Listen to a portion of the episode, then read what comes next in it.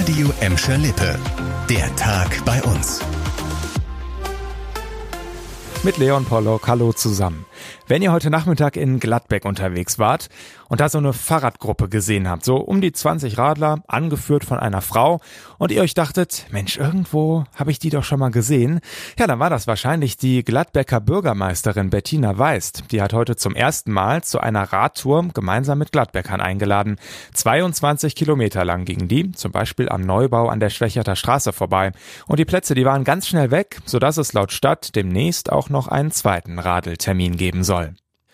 Das war eine Hiobsbotschaft für den FC Schalke vor dem Saisonstart am Freitag. Kreuzbandriss bei Verteidiger Leo Greimel, monatelange Ausfallzeit, ja und damit auch eine Lücke hinten drin. Umso wichtiger also die Nachricht von heute. Schalke holt Innenverteidiger Timo Baumgartel von PSV Eindhoven.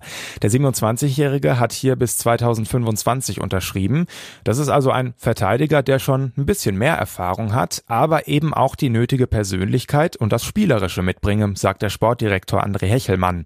Und auch Schalke-Trainer Thomas Reis ist sehr froh über den Transfer. Er ist ein absoluter Leader-Typ, er kann den jungen Spielern definitiv helfen.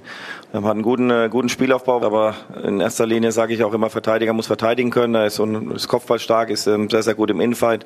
Und das sind die Dinge, wo wir uns ähm, sehr viel von versprechen. Ob Baumgartel schon am Freitagabend zum Auftaktkracher beim HSV dabei sein wird, hat Reis heute noch offen gelassen. Eins ist aber klar, Reis steht zu seiner Aussage, wir wollen auf aufsteigen. Führerschein weg, Auto weg, zum Deppen gemacht. Ja, das ist die Bilanz eines 21-Jährigen, der sich in Gelsenkirchen eine Verfolgungsjagd mit der Polizei geliefert hat.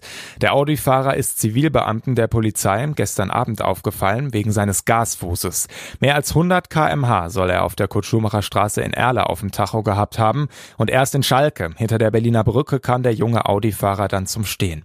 Bei der Kontrolle durch die Polizisten ging das Machtgehabe dann offenbar weiter. Erst verhielten er und sein sein Beifahrer sich laut Polizei unkooperativ. Später kamen dann auch noch Familienmitglieder dazu, um die Polizeikontrolle zu stören. Die Beamten brauchten Verstärkung, haben dann aber auch durchgegriffen. Der junge Mann muss jetzt erstmal auf seinen Führerschein und sein Audi verzichten. Beides wurde sichergestellt.